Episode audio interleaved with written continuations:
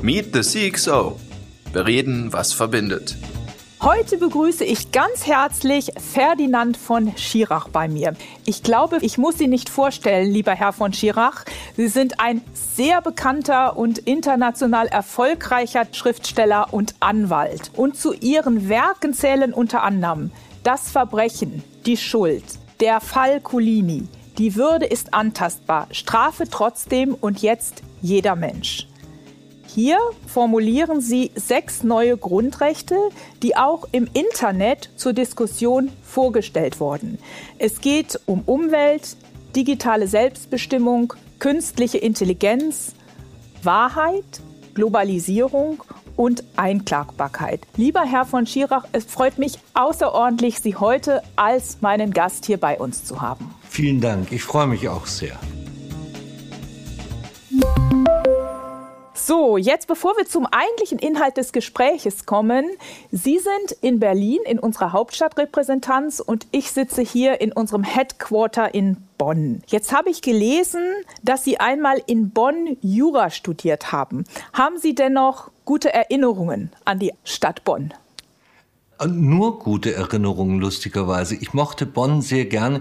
Ich weiß, dass Sie in Köln studiert haben und der große Unterschied zwischen Bonn und Köln ist, dass es in Bonn angenehm ist, anzufangen mit dem Studium, weil man alle Leute jeden Tag einmal sieht und, ähm, und diese Stadt einen nicht überfordert. Und Ihre Hauptstadt äh, oder Ihre, Ihre Headquarter, wie Sie sagen, ähm, das kenne ich deshalb ganz gut, weil ich in einer Straße in der Nähe Zeitungen ausgetragen habe. Können Sie sich eigentlich noch erinnern, wie das war, als wir so Studierende waren und es die ganzen Tablets, Smartphones, Wikipedia und all die wunderbaren Errungenschaften noch nicht gab?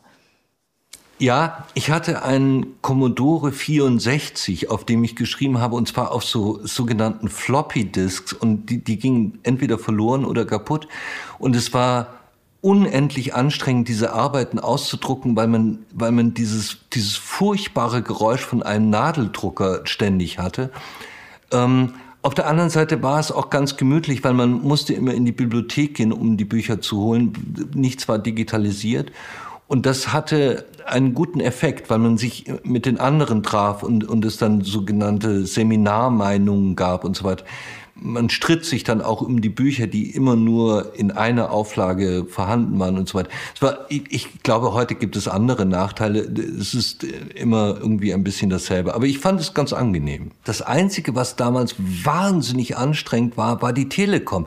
Weil alles, was man, was man äh, vertelefonierte, war so unendlich teuer. Ich weiß nicht, ob Sie sich da noch dran erinnern, dass man selbst für SMS noch unglaublich viel Geld bezahlen musste. Das war am Anfang so. Daran kann ich mich noch sehr, sehr gut erinnern. Und ich kann mich auch noch daran erinnern, dass meine Großmutter immer sagte, wenn man telefonieren wollte, fasse dich kurz. Und dann gab es ganz komplizierte Zeiteinteilungen mit sehr unterschiedlichen Tarifen, je nachdem, in welchem Zeitslot man landete. Ganz genau. Ja. So gesehen haben wir da eine große Verbesserung wir erreicht. Wir sind einen Schritt nach vorne, ja.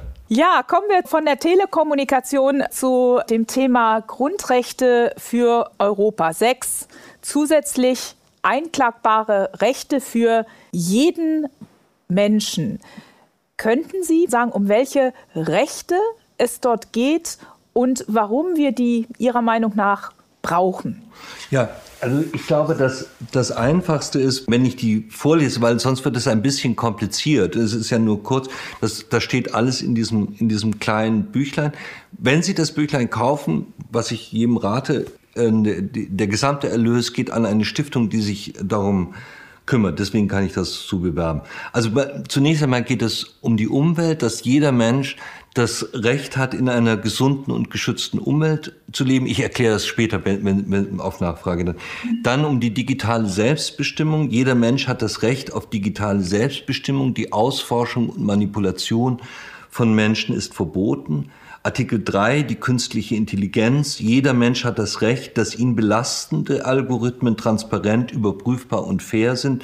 Wesentliche Entscheidungen muss ein Mensch treffen. Artikel 4, Wahrheit sehr umstritten immer gewesen, aber gerade in unserer Zeit und gerade jetzt in der Ukraine-Krieg ähm, wesentlich. Jeder Mensch hat das Recht, dass Äußerungen von Amtsträgern der Wahrheit entsprechen. Artikel 5 Globalisierung. Jeder Mensch hat das Recht, dass ihm nur solche Waren und Dienstleistungen angeboten werden, die unter Wahrung der universellen Menschenrechte hergestellt und erbracht werden. Und ganz wichtig, Artikel 6, jeder Mensch kann wegen systematischer Verletzung dieser Charta Grundrechtsklage vor europäischen Gerichten erheben. Das sind also die, die sechs neuen Grundrechte. Wir werden ja gleich insbesondere hier aus dem Anlass auf diese mit den digitalen verbundenen Grundrechte nochmal eingehen, aber weil Sie gefragt haben, soll ich sie erklären? Also das wäre vielleicht gar nicht schlecht, wenn Sie ein paar begleitende Worte dazu sagen werden. Ich will gleich eh nochmal auf die, besonders die digitalen Grundrechte eingehen, aber das wäre sicherlich sehr also hilfreich, also, wenn Sie noch ein paar Worte dazu sagen könnten. Das ist ja so, dass, dass Grundrechte immer wenn sie etwas taugen, sehr, sehr einfach sind. Also denken Sie zum Beispiel an die amerikanische Verfassung, da stehen solche wunderbaren Begriffe drin, dass jeder Mensch hat, das Recht hat, nach Glück zu streben. Das ist ja einfach wahnsinnig schön. Und das, was dann die Gerichte über lange Zeit daraus machen, ist eben ganz konkret. Aber die Grundrechte selbst müssen umfassend und weit sein. Und ein, ein solcher Begriff ist zum Beispiel eine gesunde und geschützte Umwelt. Natürlich ist eine gesunde Umwelt, das bedeutet, dass es, ganz vereinfacht gesagt, dass die Umwelt funktioniert, dass es also genügend Pflanzen gibt, dass es genügend Tiere gibt und so weiter, dass die Diversität erhalten ist und dass sie eben auch geschützt ist, bedeutet, dass die Umweltverschmutzung und Umweltbelastung in einem Rahmen sind, in dem Menschen leben können. Das ist zum Beispiel etwas, was seltsamerweise in keinem einzigen unserer Gesetze, also in Deutschland steht. Da steht es nur abgeleitet aus anderen Grundrechten. Das ist etwas sehr Merkwürdiges und auch in der europäischen Verfassung gibt es tatsächlich so etwas nicht. Also einen so einfachen Satz finden Sie in keiner Verfassung.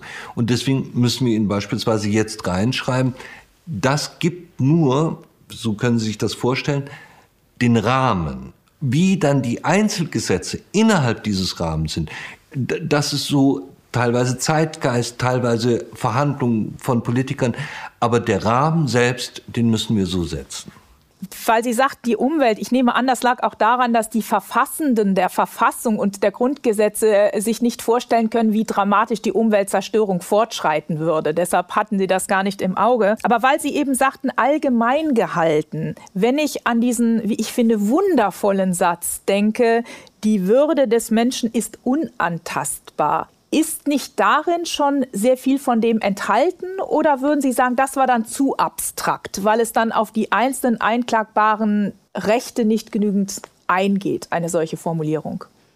Das ist, das ist eine tatsächlich von Ihnen sehr kluge Frage. Sie haben auch vollkommen recht. In dem Satz, die Würde des Menschen ist unantastbar, ist unsere ganze Verfassung enthalten, sind auch alle unsere Gesetze enthalten, sind sogar, würde ich sagen, die grundlegenden zwischenmenschlichen Normen enthalten. Mhm. Alles lässt sich darauf zurückführen und deswegen ist es ja auch tatsächlich der erste Artikel unseres Grundgesetzes und der alles weitere überstrahlt. Aber das reicht nicht, weil dann hätten wir ein reines Richterrecht. Also dann würde man mhm. eine Verfassung haben, die aus einem Satz besteht und die Richter müssten alles aus diesem einen Satz ableiten. Vergleichen Sie das mit, mit einem Vertrag, den ich mit der Telekom schließe. Wenn, wenn das gelten würde, dann würden wir nur einen Satz schreiben, nämlich, dass wir uns beide nach Treu und Glauben verhalten und dann wäre es das. Ja, und, und mehr müsste man nicht mehr regeln, weil darin ja alle eigentlich alles drinsteht, was, was in so einem Vertrag drinstehen kann. Das heißt also, wir müssen gewisse Bereiche grundsätzlich regeln. Also beispielsweise der Satz, Männer und Frauen sind gleichberechtigt. Das war ein unendlicher Kampf, der, der also nicht nur Jahrhunderte dauert, sondern auch in der Beratung des Grundgesetzes viele Lesungen erfuhr, immer wieder verneint worden ist, anders gemacht ja. worden ist. Und jetzt haben wir diesen Satz und wir denken, damit ist das geregelt, aber tatsächlich wird dauernd geklagt aufgrund dieses Satzes. Also Sie sehen daran, das Grundgesetz muss zwar abstrakt und in einer hohen Abstraktion Bereiche regeln, aber innerhalb dieses Rahmens, der durch das Grundgesetz geschaffen wird, greifen dann einfachere Gesetze. Aber nur zu sagen, die Würde des Menschen ist unantastbar, das wäre die schönste Verfassung, die man sich vorstellen kann, aber das reicht leider nicht. Wenn alle Sie verstehen. Also ich verstehe das richtig. Das Ziel ist, dass Menschen hier aus Europa, aber auch aus anderen Regionen der Welt dann tatsächlich vor Gerichten hier in Europa diese Rechte auch einklagen. Wir haben ja europäische Grundrechte, wie Sie wissen. Das wurde damals von Roman Herzog führend, gab es eine europäische Grundrechtskommission und die hat diese Gesetze ins Werk gesetzt. Das Problem an diesen europäischen Grundrechten ist, nur 13 Prozent der Europäer kennen die überhaupt. Und der Grund ist, sie sind nicht einklagbar. Das bedeutet, das, das ist ein wunderbar, eine, eines der schönsten, also offen gesagt, schönsten Gesetzeswerke, die es überhaupt gibt, dieses, diese europäischen Grundrechte. Aber sie bedeuten den Menschen ganz wenig, weil sie nichts damit direkt anfangen können. Das Grundgesetz der Bundesrepublik ist beispielsweise so populär geworden, weil wir die Grundrechtsklage haben. Also jemand fühlt sich verletzt in seinen Grundrechten, geht zu einem Gericht und klagt das ein. Und dasselbe müssen wir für die europäischen Grundrechte auch machen, weil diese, dieser letzte Artikel, also jeder Mensch kann wegen systematischer, systematischer Verletzung der Grundrechte Klage erheben, ist eben, gilt, würde auch gelten für die Grundrechte, die es bereits gibt. Das entscheidend Neue sehen Sie auch genau an diesem Punkt. Wir haben bisher ein Europa, und um mir geht es um das Europa, gehabt, der Staaten und nicht der Menschen. Alle europäischen Normen sind von Staaten gemacht worden und nicht von Menschen. Und das wäre sozusagen das erste Mal, dass die Europäer selbst, die Männer und Frauen, die in Europa, also in der Europäischen Union leben, sich selbst diesen Rahmen setzen. Und damit könnte, wenn man wenn es gut läuft sozusagen, damit würde sich dieses ganze Europa etwas verändern, weil man sich das zu eigen machen würde. Das stimmt. Ich würde dann insbesondere gerne mal auf Ihre Artikel 2 und 3 zu sprechen kommen, weil die tatsächlich von der digitalen Welt auch handeln. Und beginne mal mit dem Artikel zur digitalen Selbstbestimmung. Sie hatten es gerade vorgelesen, jeder Mensch hat das Recht auf digitale Selbstbestimmung. Die Ausforschung oder Manipulation von Menschen ist verboten. Und meine Frage ist, was bedeutet das konkret? Und ist das eigentlich an eine Kampfansage an die Tech-Giganten. Ja, also vielleicht von hinten. Also die nicht an alle Tech-Giganten natürlich, aber an manche schon. Also wenn die, wenn das Geschäftsmodell von Facebook tatsächlich in dem Ausforschen und Manipulieren von Menschen besteht, ist es kein gutes Geschäftsmodell und nichts, was wir schützen müssen. Das muss man einfach mal klar sagen, dass das äh, wahnsinnig gefährlich ist. Und wir brauchen auch nicht mehr überlegen, ob es gefährlich ist, sondern wir haben es erlebt. Der 6. Januar in Amerika mit dem Sturm auf das Kapitol ist ganz eindeutig auf die sozialen Medien zurückzuführen und ist dort mit entstanden. Also darüber müssen wir nicht mehr diskutieren, ob das ein gutes oder ein schlechtes Geschäftsmodell ist. Es ist ein furchtbares Geschäftsmodell und ich habe überhaupt nichts dagegen, dass das verschwindet. Sie selbst sind, glaube ich, wenn ich das richtig verstanden habe, Mitglied in Gaia X, also diese großen ja. neuen ja. Idee. Und es ist äh, ja durchaus vorstellbar, dass wir ein soziales Netzwerk mit diesen Transparenzforderungen, die Gaia X hat, errichten können. Dagegen hätte ich überhaupt nichts.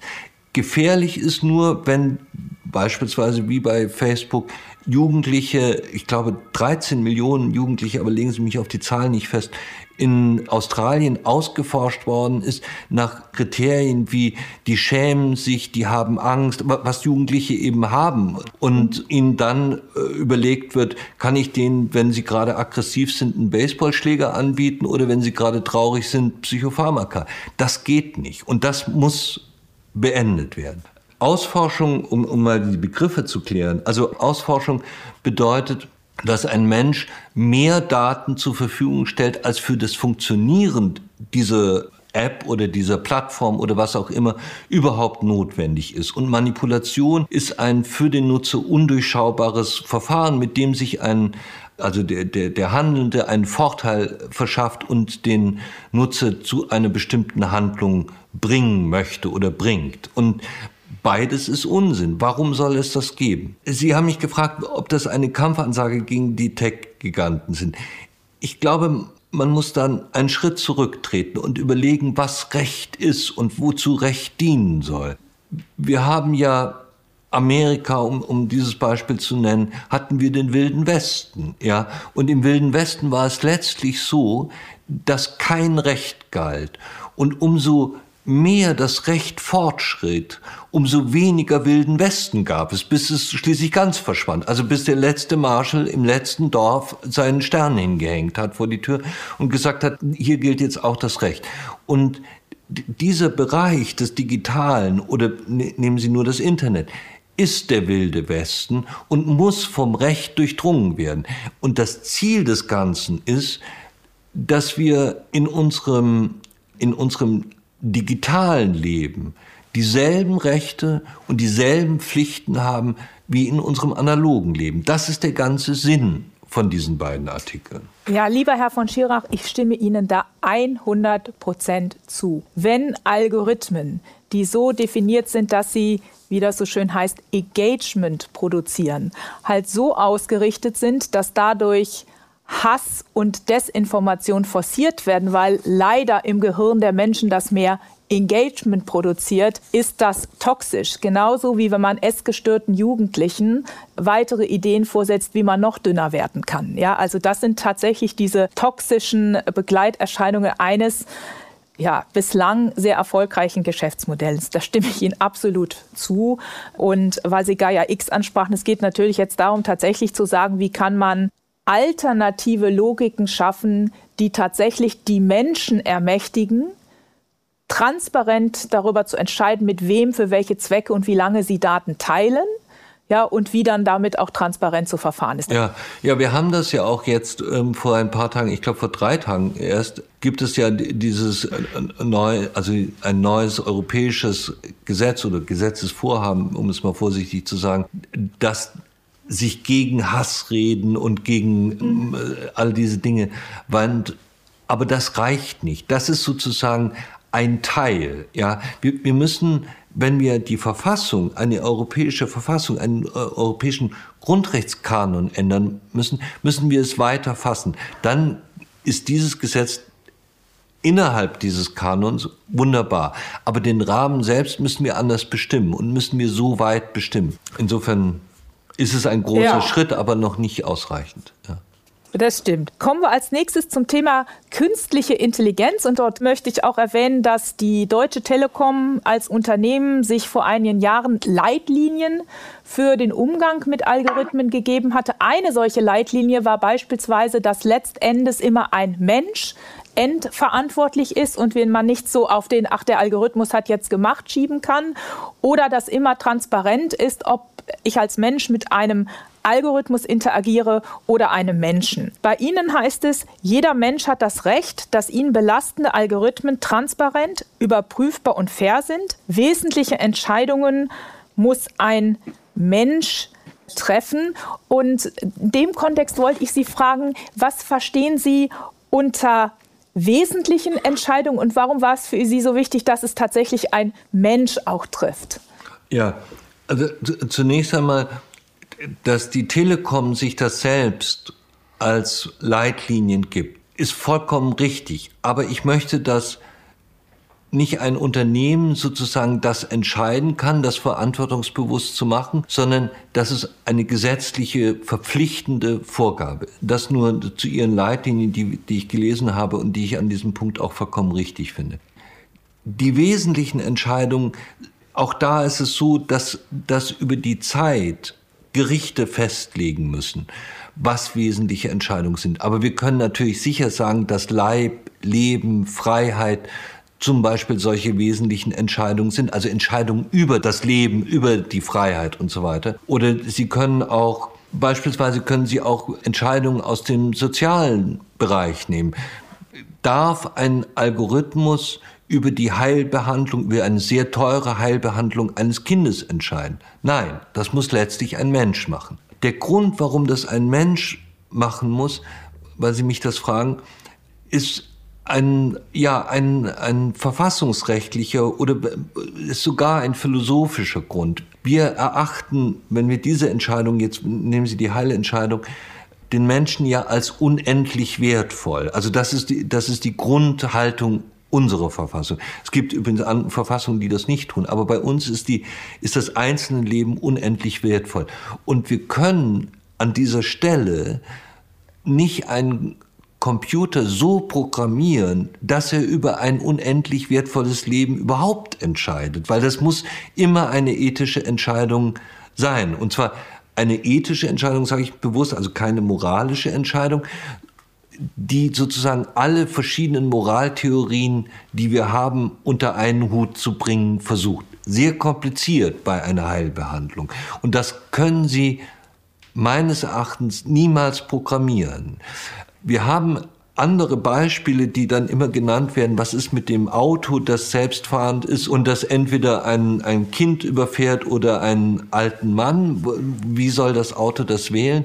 Das sind ebenfalls Entscheidungen, die meines Erachtens nicht programmiert werden können wenn Sie ein, als, also um zurückzukommen, wenn Sie das Leben als unendlich wertvoll ansehen, dann ist es jedes Leben, ja. Also das Leben des Kindes ist unendlich wertvoll und das Leben des alten Mannes ist unendlich wertvoll. Im Grunde keine Abwägbarkeit zwischen den beiden. Das ist das Problem von solchen Entscheidungen. Wir müssen allerdings auch sehen, dass diese, diese Ideen, so extrem sind und so selten. Wenn das Auto schlau genug ist, dann sieht es, das Kind verletzt sich zu 80 Prozent, den alten Mann bringe ich um, also verletze ich das Kind. Also, dass beides genau gleichwertig ist und es ein wirkliches Dilemma ist, das dürfte praktisch nie vorkommen. Und in diesen Situationen, da wird man irgendwie eine, eine künstliche Intelligenz die Entscheidung dann auch überlassen müssen. Aber grundsätzlich ist es wahnsinnig schwierig. Gerade bei der, äh, dieser immer wieder diskutierten Frage des Autos, wen müsste das Auto dann im Zweifelsfall überfahren, stellen wir auch fest, dass die Antworten darauf von in Asien oder Europa programmierten Algorithmen auch anders ausfallen genau. würden. Also weil es ja in diesem Sinne diese absolute Ethik ja. äh, dann auch Ja, natürlich. Wenn, wenn Sie, wenn Sie also eine, eine, nicht nur äh, Asien, was uns so unmittelbar, aber auch Amerika würde sie anders ausfallen. Und Sie können vor allen Dingen, und das ist das Problem, Sie können diese, diese Programmierung keinem Programmierer überlassen. Ja, das ist unmöglich. Das, der Mann hat schlecht geschlafen, die Pizza hat nicht gut geschmeckt, der programmiert irgendwelchen Quatsch zusammen. Sondern der Punkt ist, dass Sie dort tatsächlich eine tiefe ethische Entscheidung treffen.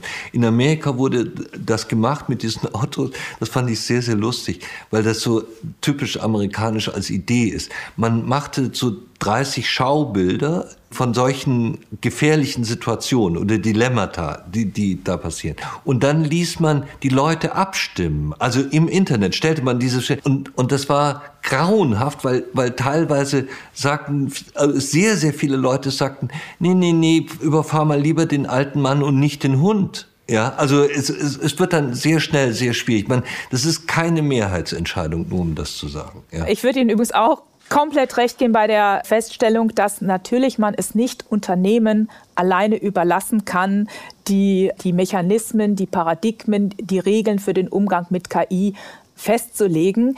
Ich glaube trotzdem, dass es gut ist, wenn man sich im Unternehmen dazu mal proaktiv Gedanken macht, insbesondere wenn man viel mit Algorithmen arbeitet. Also da bin ich auch komplett bei Ihnen. Vielleicht kommen wir mal zu Unternehmen und ähm, ich möchte mal einen der CEOs, einen dieser großen Tech-Unternehmen zitieren. Der sagte nämlich jüngst zu mir Folgendes. Liebe Claudia, in Europa versucht ihr immer, alle Innovationen in Gesetzen zu regeln, und damit verhindert ihr jede Innovation. Das Ergebnis sei, Europa ist weit abgeschlagen im Digitalen und ihr verspielt eure Zukunftsfähigkeit. Ich hab, das gibt es jetzt mal deutsch übersetzt wörtlich so wieder. Was würden Sie äh, darauf erwidern? Verhindern wir Innovation? Ja, das ist nur zum Teil richtig. Zu einem großen Teil ist es nicht richtig. Also Und zwar ein ganz aktuelles Beispiel, wenn, wenn, wenn wir jetzt nicht nochmal über den Sturm auf das Kapitol sprechen wollen, nehmen wir Elon Musk, der jetzt gerade Twitter gekauft hat für 44 Milliarden. Er nimmt das Unternehmen von der Börse und es gibt keine gesetzliche Regulierung mehr, wer auf Twitter sprechen darf und wer das nicht tun darf. Elon Musk hat gesagt, damals als Twitter das Konto von Trump gesperrt hat, dass das falsch gewesen wäre, weil es gegen die Meinungsfreiheit verstieße. Jetzt stellen wir uns mal vor, Trump wäre unter Elon Musk noch auf Twitter und hätte die Wahl gewonnen. Was wäre passiert? Stellen Sie sich bitte den Ukraine-Krieg nur einen Moment lang vor mit Donald Trump als Präsidenten der Vereinigten Staaten. Wahrscheinlich würde es Berlin nicht mehr geben. Ja. Ich, ich glaube, dass die Regulierung von solchen Fragen absolut vernünftig ist und auch richtig ist und auch frühzeitig gemacht werden muss. Hätten wir beispielsweise sehr frühzeitig den Umgang mit den Atomspaltungsprozessen geregelt, hätten wir keine Atombombe gehabt, hätten wir, und, und wir sehen es jetzt in einem ganz anderen Feld bei CRISP, also bei der Frage, mhm. ähm, wie, wie, wie man Genscheren anwendet, da haben die beiden Erfinderinnen von CRISP gesagt, lasst uns bitte, bitte, bitte ganz von Anfang an die Frage stellen, wie wir das ethisch regeln, bevor wir wild drauf losarbeiten. Es ist also, man kann zu viel machen, ja, das stimmt, aber man kann auch wie in Amerika aus meiner Sicht viel zu wenig machen. Und in Amerika wurde ganz eindeutig zu wenig gemacht, was wir an diesen Auswüchsen dieser furchtbaren sozialen Medien sehen können.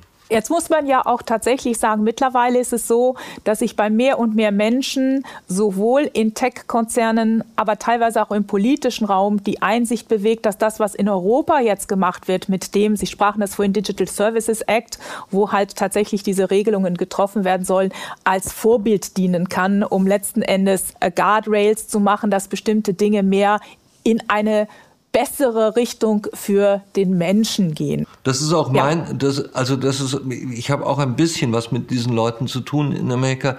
Und das ist auch das, was ich immer wieder höre. Die schauen sehr genau daran, was die Europäische Union macht und finden das alles interessant. Und die, also wir dürfen uns das ja nicht vorstellen, das wissen Sie viel besser als ich, aber man darf sich das ja nicht vorstellen, das sind ja keine bösen Buben, die, die irgendwie Schlechtes für die Welt wollen manche nämlich aus, aber, aber die meisten Leute wollen ja das Richtige tun. Das ist ja der, der Grundsatz. Und deswegen wird sehr viel auf Europa geschaut. Wie wird es dort geregelt? Und ich glaube, dass, dass wir vielleicht im Moment in der Innovation auf diesem Gebiet nicht so wahnsinnig toll sind, wie ich das aus meiner Froschperspektive wahrnehme, aber dass wir sehr genau darüber nachdenken, was sinnvoll ist und was nicht sinnvoll ist. Und ich kann mir auch sehr gut vorstellen, dass Innovationen genau daraus entstehen, dass man eben sagt, wir haben jetzt über diese ethischen Fragen so lange nachgedacht, wir können euch etwas anbieten oder wir, wir können der Welt etwas anbieten, was nach ethischen Prinzipien funktioniert. Das war in Europa oft genug. So nehmen Sie jetzt zum Beispiel die Impfstoffe. Das ist eine, eine, eine typische europäische Erfindung, wo alle vorher gesagt haben, die Medizin wird derartig reguliert und alles Mögliche wird verboten, was man nicht erforschen darf und erforschen soll. Es hat trotzdem sehr gut funktioniert. Ja, also keine das stimmt. Angst. Weil wir schon viel vom Menschen geredet haben. Ich benutze bei uns häufig den, den Begriff, ich nenne das Human-Centered Technology, also menschenzentrierte Technologie. Und damit meine ich, dass Technologie Menschen, heutigen, aber auch zukünftigen Generationen nutzen soll, aber auf jeden Fall keinen Schaden so als unerwünschten Begleiteffekt produzieren soll.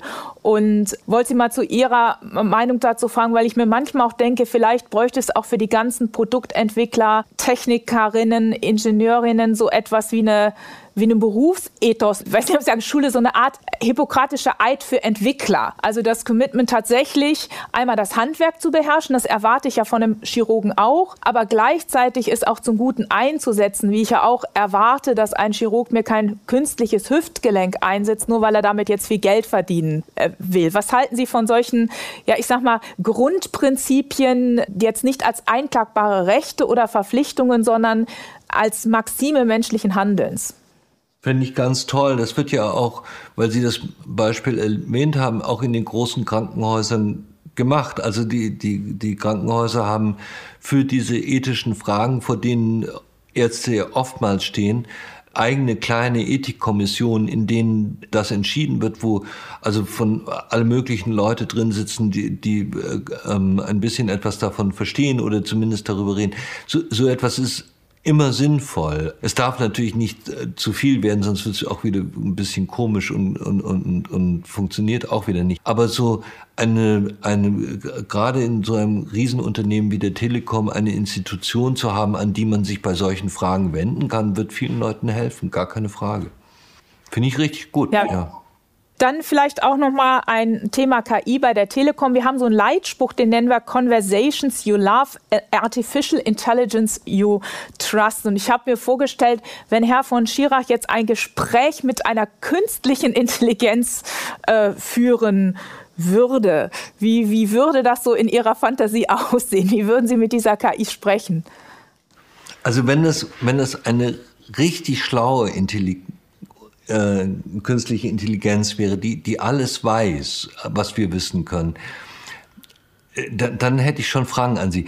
Und zwar, Sie, Sie wissen, dass bei Odysseus war es so, die Sirenen, die, also Sie, Sie erinnern sich, er ließ sich an den Mast binden und die Freunde ließen sich die Ohren mit heißem Wachs verstopfen, damit sie nicht ins Wasser springen zu den Sirenen. Und wir glauben immer, da ging es um Erotik, weil die so schönen Busen hat, diese Sirenen. Aber tatsächlich bei Homer versprechen die Sirenen das Wissen der Welt und deswegen sind sie so anziehend. Also der Held will wissen, was die Welt im Innersten zusammenhält. Und ich hätte eine oder zwei Fragen an so eine künstliche Intelligenz. Für, für Menschen ist das Leben ja nur deshalb sinnvoll, weil es begrenzt ist. Also, so komisch das klingt. Ein unbegrenztes Leben würde alles, was wir tun, sinnlos machen. Es hat keinen Sinn zu lieben oder, oder irgendetwas anzufangen, wenn das Leben unendlich wäre. Das Leben einer künstlichen Intelligenz ist aber eigentlich unendlich. Also ein Programm besteht. Und ich würde die künstliche Intelligenz zunächst fragen, was ihr Sinn ist. Also nicht das Helfen von Menschen oder so, sondern was, was der Sinn ihrer Existenz ist. Das wäre die eine Frage. Und die andere Frage, die ich ihr stellen würde, ist die grundphilosophische Frage, warum ist etwas und nicht nichts? Und das würde ich wirklich ganz gerne wissen, ja. Warum ist etwas und nicht nichts? Ja, das ist die und nicht nichts. Das ist die die die Grundfrage aller Philosophie. Also warum warum gibt es das hier, wo, wo wir sitzen, diese diese Kamera? Warum gibt es Sie oder mich oder die, oder oder die Räume hier? Und warum gibt es sie überhaupt und ist nicht nichts? Und das wäre eine schöne Frage für eine künstliche Intelligenz. Und dann gibt es natürlich noch andere Fragen, wovon träumt das Internet und lauter so Zeug. Aber, aber das, das wären die zwei wesentlichen.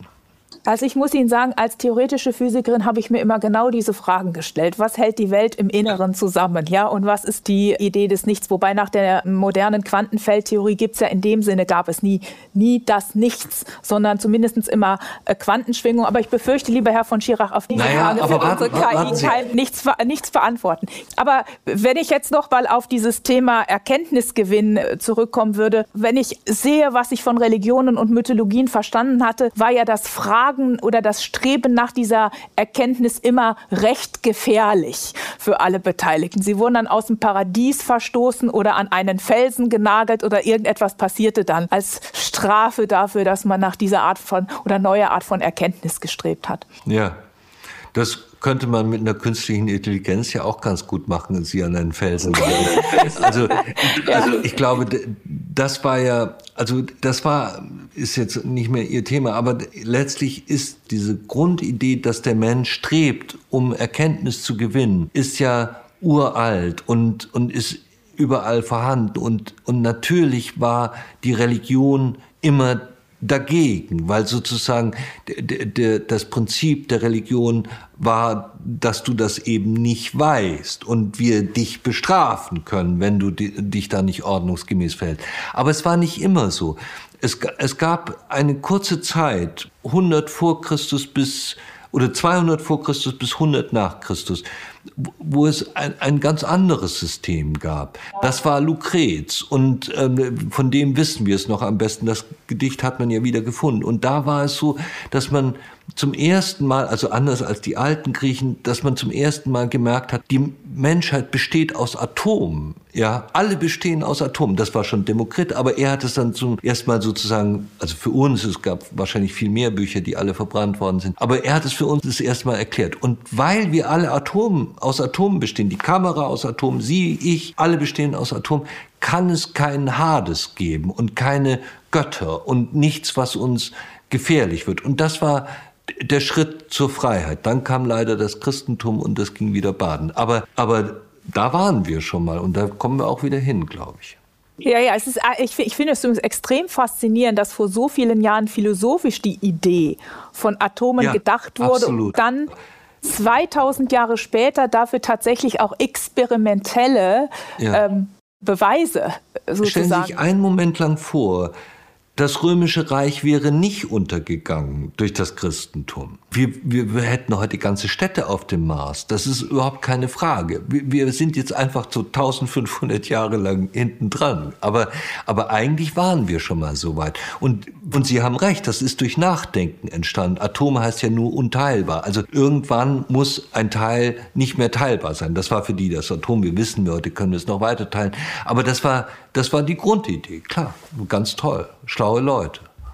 Ja, also irgendwie scheint sich Fortschritt nicht linear äh, zu entwickeln. Und damit komme ich ganz zum Schluss nochmal von der Philosophie der theoretischen Physik und äh, der, äh, dieser Gedanken zurück auf die Welt, in der wir leben. Wie stellen Sie sich eigentlich eine, in Anbetracht aller Krisen und Verwerfungen, die wir hier zurzeit erleben, eine gute Zukunft für uns Menschen vor? Ja, ja Sie, Sie, sind lustig, weil Sie sagen ja, ich soll weggehen von der Philosophie, aber das ist ja die, die philosophische Frage schlechthin. Ich glaube, es ist so, dass, dass Menschen, wenn mal jetzt sagen wir mal die Grundbedürfnisse erfüllt sind, sie haben zu essen und zu trinken, sie sind sicher und geschützt, dann wollen, glaube ich, alle Menschen ein für sich sinnvolles Leben führen. Und die Frage ist immer, wie, wie kommt man zu einem sinnvollen Leben und, und was bedeutet das? Und da gibt, da gehen ja, wie Sie auch wissen, die Meinungen weit auseinander. Ich bin da immer noch bei den Griechen, dass man eben ähm, ein sinnvolles Leben nur erreicht, wenn man diese vier großen Tugenden denen nachstrebt, also ich weiß nicht mehr genau, Gerechtigkeit, Mäßigung, Tapferkeit und noch ein viertes, das ich gerade vergessen habe. Und, und das, ja genau, Mäßigung ist eigentlich das, das Wichtigste, dass, dass wir irgendwie in der Mitte stehen.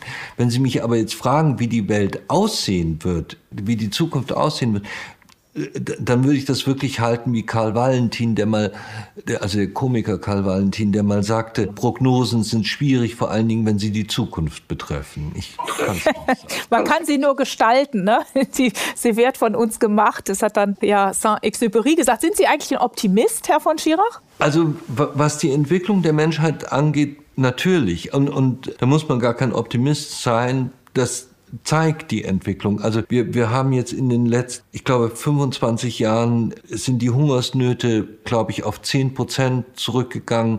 Die Kindersterblichkeit in, selbst in den ärmsten Ländern der Welt ist in den letzten 20 Jahren sogar auf die Hälfte reduziert worden sind. Die Menschen werden älter, die meisten Menschen leben mittlerweile in einen einigermaßen sicheren Verhältnissen. Das Problem ist, es gibt immer wieder diese furchtbaren Rückschläge, wie jetzt beispielsweise in der Ukraine, wo alles was wir gehofft haben, pulverisiert wird und am Schluss äh, alles aussieht wie Mariupol. Aber im Grunde genommen geht es mit der Menschheit aufwärts. Und zwar immer und stetig. Also insofern kann man da optimistisch sein. Dann vielleicht zum Schluss, ähm, ohne jetzt etwas zu spoilern, was ist denn so das nächste große Ding, lieber Herr von Schirach, an dem Sie arbeiten, wenn Sie uns das verraten? Im August erscheint ein neues Buch von mir. Das heißt Nachmittage und das sind so kurze Geschichten, Erlebnisse von mir, kleine Gedanken. Und dann habe ich gerade ein neues Theaterstück fertiggestellt, dass das jetzt bei den Theatern liegt und die müssen jetzt überlegen, ob sie es aufführen wollen.